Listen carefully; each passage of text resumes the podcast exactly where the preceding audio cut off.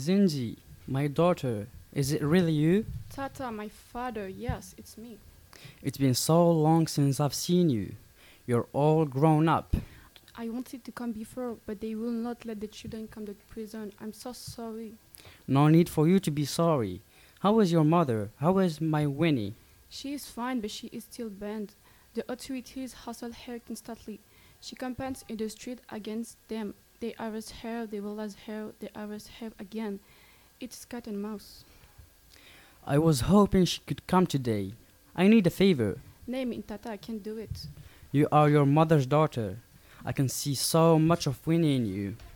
I am my father's daughter too. Don't forget that. I am child born of the struggle. The state has kept my father for most of my life, but I have not forgotten him. Bless you, my daughter. Yes, if Winnie is banned from speaking, maybe it is time for another Mandela voice to be heard. Let me do it, please. Just tell me what you need. I was made an offer by President Botha. I have considered it. I have written my reply. Take it, Zindzi. Read it to the people. I will. Forward!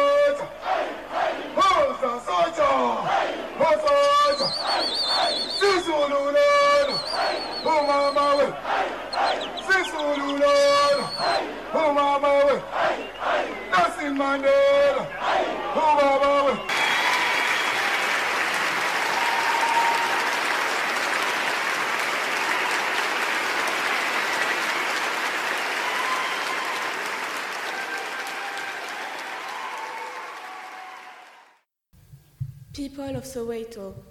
my father Nelson Mandela has received an offer from President Botha.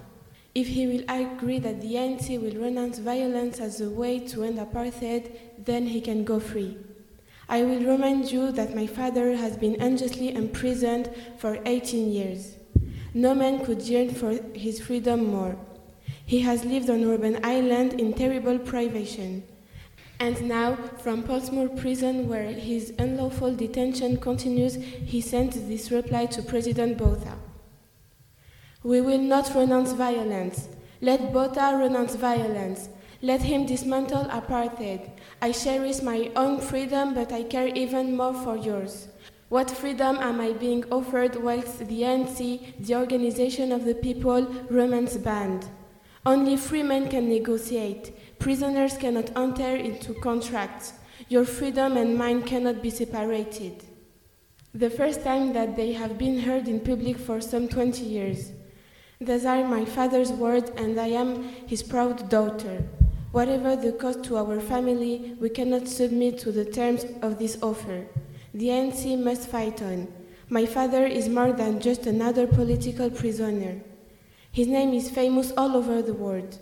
From America to Europe to Australia, the cry is heard. Free Nelson Mandela! And that cry is louder every day. Power!